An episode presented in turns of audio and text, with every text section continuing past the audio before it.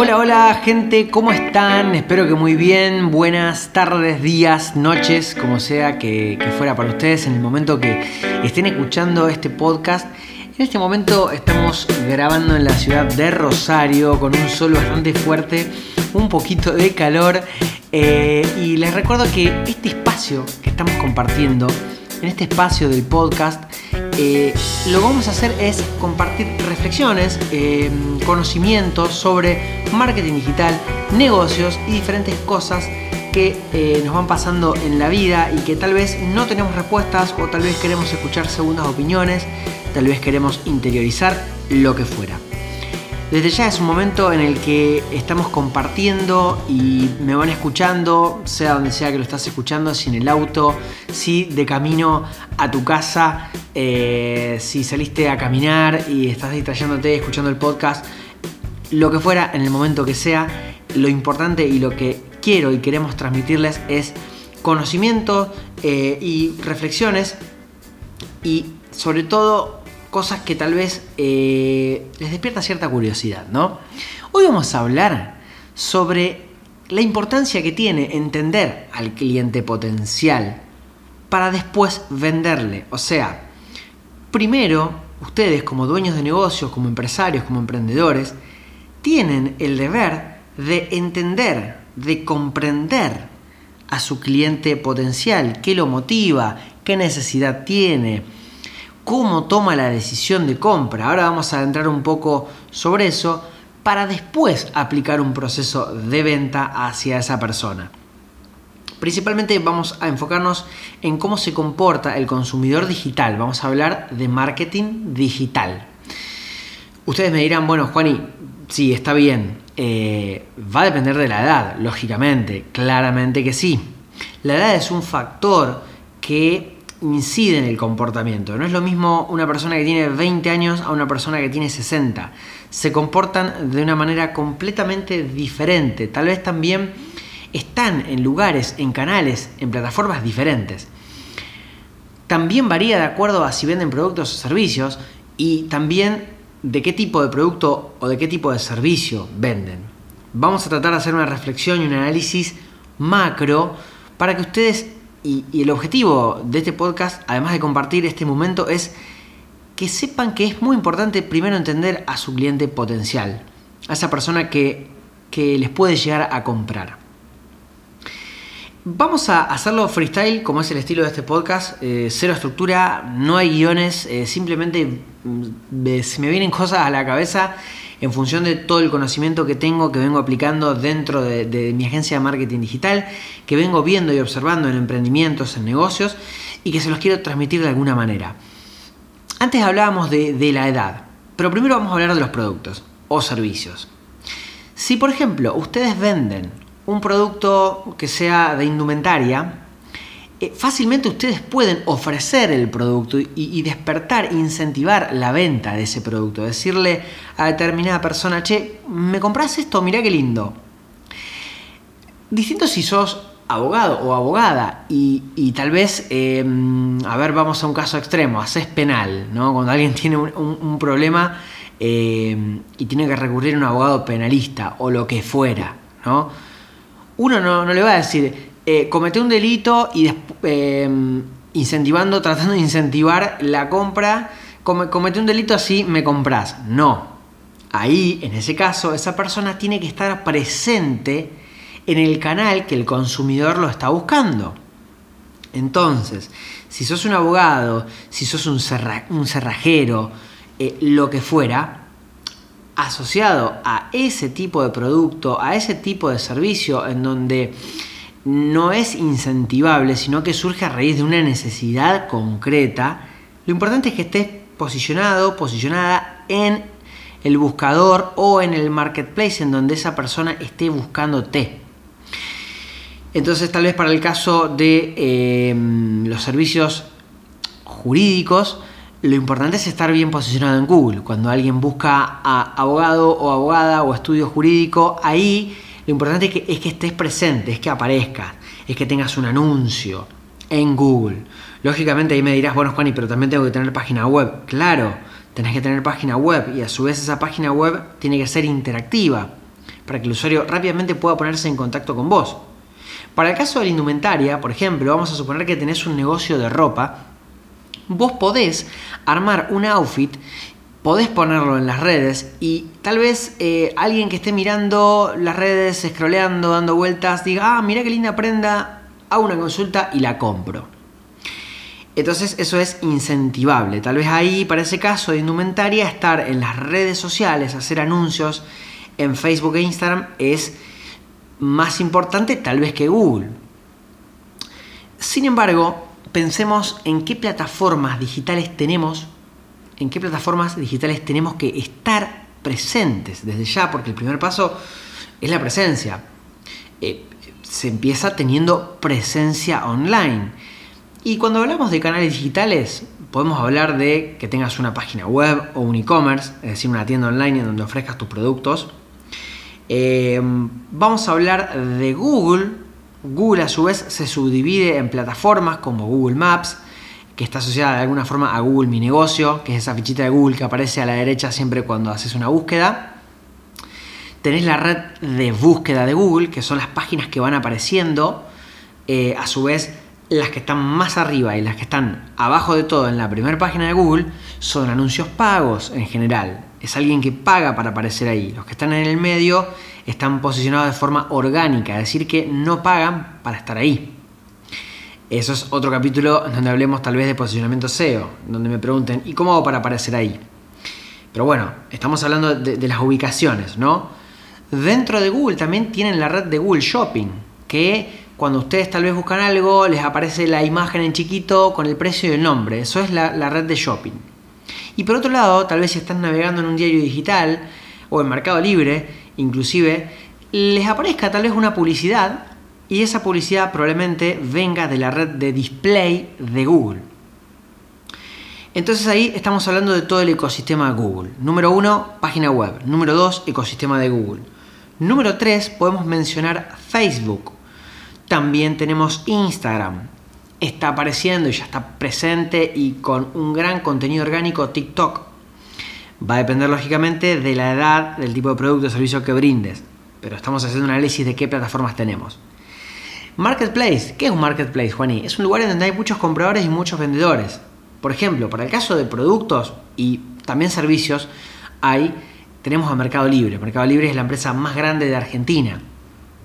Pero tal vez me decís, yo tengo una inmobiliaria, entonces yo ahí te digo, tenés Zona Prop, tenés Argen Prop, hay diferentes sitios en donde eh, vos como vendedor puedes ofrecer tus productos y te vas a asegurar de alguna manera que haya muchos compradores eh, buscando lo que vos estás vendiendo. Por otro lado, tenemos toda la parte de mensajería directa. Tenemos WhatsApp, tenemos Messenger, tenemos Instagram Direct, tenemos email. Sí, email. Eh, el email no murió, eso es un gran mito. Eh, el email marketing, y de hecho tal vez lo uses mientras me estás escuchando, digas, no, pero yo uso mucho el email, es una excelente herramienta, una excelente plataforma para comunicarte con tu cliente uno a uno, hablarle directamente a ese cliente. Dicho todo esto y con las cartas sobre la mesa, eh, lo importante es que ustedes piensen y se pongan todo el tiempo en el lugar de su cliente, en el lugar de su paciente también. En esa persona, ¿y esa persona dónde está? ¿En qué plataformas están? Una vez que anotan en qué plataformas están, lo importante es hacerse la segunda pregunta, es, ¿mi negocio, mi emprendimiento, mi marca personal está allí? Si la respuesta es no, bueno, es hora de empezar a tener presencia allí. ¿Por qué? Porque el consumidor, estamos hablando de cómo se comporta, eventualmente va a buscarme, YouTube también, ahora que pienso, mientras les voy diciendo, también me, faltaba YouTube, que es muy importante. Eh, es una plataforma más del tipo educativo, pero bueno, cierro. El cliente eh, los puede buscar, ya sea porque busca el producto o servicio que ustedes eh, están brindando, ofreciendo, o tal vez porque quiera simplemente chequear. Porque tal vez vi un anuncio de ustedes en las redes. Y tal vez dice, hmm, a ver, voy a ver en Google, a ver qué tiene esta persona. Y esa persona, ese consumidor digital, empieza a hacer un análisis. Y lo más probable es que los busque en Google y que se fije cuántas reseñas tienen en la fichita de Google. Tal vez si tienen muchas reseñas y tienen eh, más de 4,5 estrellas, ese cliente ya va a empezar a entrar mucho más en confianza con ustedes. Pero si tienen o pocas reviews, o sea, reseñas, o tienen eh, pocas estrellas, tal vez ahí se detenga el cliente y ya directamente no los considere más como alternativa de compra. Pero me voy a remontar al proceso y a los principios del marketing digital en cuanto a cómo se comporta al marketing en general, no digital, eh, cómo se comporta el cliente. El cliente primero tiene que ser consciente de la necesidad que tiene. Lógicamente que si tiene algún problema y quiere recurrir a un abogado profesional, lo que fuera, justo estoy dando el ejemplo de, los abogados, pero tal vez eh, el cliente en ese caso sea consciente de su necesidad, sepa qué es lo que quiere y necesita, pero tal vez no, tal vez no sea consciente que es hora de pintar la casa, por ejemplo, o de cambiar el mueble, o de cambiar el vehículo. Entonces lo importante en ese caso, o tal vez si vendes cursos o capacitaciones, eh, que sea consciente ese cliente de que tiene que aprender, de que se tiene que capacitar. Entonces ahí es, donde tenemos que trabajar sobre eh, que el cliente sea consciente de su necesidad. Y una vez que ese cliente ya detectó la necesidad que tiene de compra y va a iniciar una búsqueda, lo importante ahí es que tengamos presencia. Recuerden lo que les dije antes, en el canal que sea. A veces también es importante hacer una ficha de cliente ideal. Eh, esa ficha puede decir dónde está su cliente, en qué ciudad, eh, geográficamente me refiero, en qué plataformas o canales está, qué edad tiene, eh, qué lo motiva, qué le da miedo, qué le interesa. Y esa ficha, ese, tipo de modelo que lo pueden ir haciendo respondiendo preguntas o pueden buscar incluso en Google o me pueden pedir a mí una ficha, la que nosotros tenemos en la agencia, eh, de cliente ideal. A partir de ahí ustedes van a analizar y les va a servir para entender mejor a su cliente ideal, a esa persona que potencialmente les vaya a comprar. Una vez que esa persona ya es consciente de la necesidad y busca, obviamente lo importante es aparecer, pero no estamos solos, no están solos, excepto que sean un monopolio, que su producto sea único o servicio. Pero si no, en la mayoría de los casos va a haber varias alternativas, entonces esa persona, ese usuario, va a analizar y a estudiar qué alternativa le conviene más. Lo importante ahí es saber eh, cómo evalúa esa persona cómo evalúa las alternativas, eh, qué variables influyen en la decisión. ¿Influye el precio? ¿Influye la cantidad de reseñas que tiene, por ejemplo, el Mercado Libre? ¿Incluye em, qué, tan, qué tanta interacción lleva con sus usuarios? Por ejemplo, eh, está el caso de empresas que tienen eh, sus redes sociales bien armadas, con muchos seguidores, eh, con mucha interacción, pero resulta ser que, nadie responde las consultas, nadie responde los comentarios, entonces eso también el usuario a la hora de analizar las alternativas mire y dice, mm, esta persona, esta empresa no responde las consultas, no responde los comentarios, si yo llego a tener un problema cuando les compro, muy probablemente no me vayan a atender, no me vayan a prestar atención.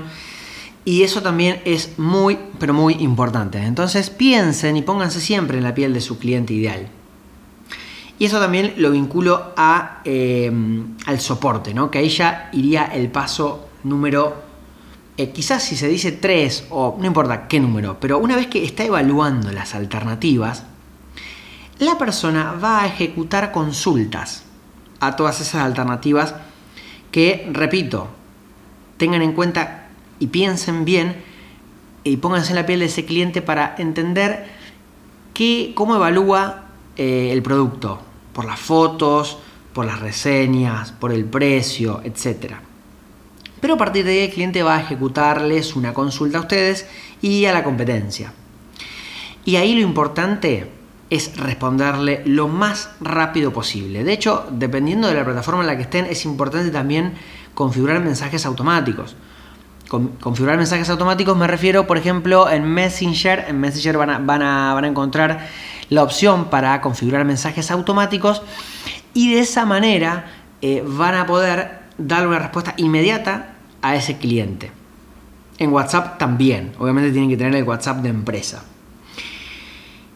Eh, lo importante es responder y empezar a interactuar rápido con ese cliente de forma personalizada. No, no te habla el negocio tal. Te hablo yo, que soy Juani. Hola, me presento. ¿Cómo estás? Buenas tardes. Buenos modales, gente. Eh, soy Juani, estoy para ayudarte. Y ahí lo, lo empiezan a guiar a ese cliente y a ese consumidor y van indagando sobre su pregunta eh, y, y véndanle lo, que esa persona quiera. no, no le vendan, porque muchas veces el vendedor quiere vender eh, determinados productos de su empresa. No es así, vendan, entiendan, escuchen, aprendan a escuchar qué les está preguntando, qué les está diciendo esa persona, cómo se está comunicando también es importante, para también ahí establecer como un punto en común. Y empezar a, a comunicarse lo más de igual a igual posible, siempre con buenos modales.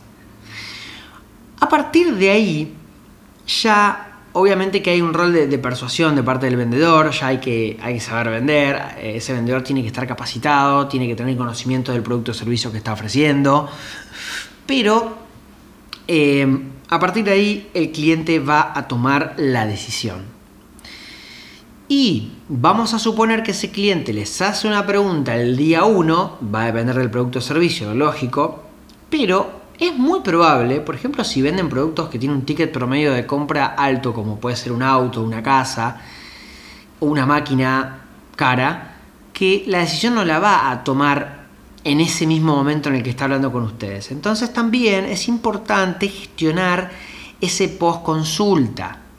Es importante volver a impactar sobre, ese, sobre esa persona, ya sea volviéndole con ciertos días posteriores a mandarle un mensaje a esa persona recordándole o tal vez si son muchas las consultas que reciben, comuníquenlo a través de las redes sociales. Estén siempre presentes para que su cliente los recuerde y los tenga presentes. Y no descuiden, gente, no descuiden el post compra. Una vez que les ha comprado, es importante que ustedes les hagan el seguimiento, porque si no, esa, esa persona, si se siente solo después de haber hecho la compra, va a decir, me dejaron re solo. En cambio, si es al revés, si no, van, se van preocupando, ocupándose a ver si el producto le llegó si en buenas condiciones, si entendió lo que le están diciendo, eh, en caso de que estén haciendo un servicio. Y a partir de ahí, lo que sigue, después del seguimiento, que obviamente la fidelización es sumamente importante, sobre todo si el producto que ustedes venden tiene una recompra casi inmediata, es sumamente importante la fidelización y la comunicación post-compra, también lo es para las reseñas, porque esa persona, de acuerdo a si tuvo una buena o mala experiencia, va a evaluar positiva o negativamente, según sea el caso, en Google, en Facebook, en Instagram, em, en Mercado Libre, donde fuera que sea, donde haya usuarios que puedan ver esas reseñas, esos comentarios, la persona va a dar su, palabra. Y si tuvo una buena experiencia ese cliente y no les hizo una reseña, invítenlo a que lo haga. Hasta acá eh, tratamos de hacer un, un, análisis macro con reflexiones, tal vez nos fuimos un poco por las ramas con algunas cosas, pero bueno, los escucho del otro lado en caso que me quieran compartir alguna consulta, lo que fuera. Eh, espero que les haya servido, nos vemos en el siguiente episodio. Chao.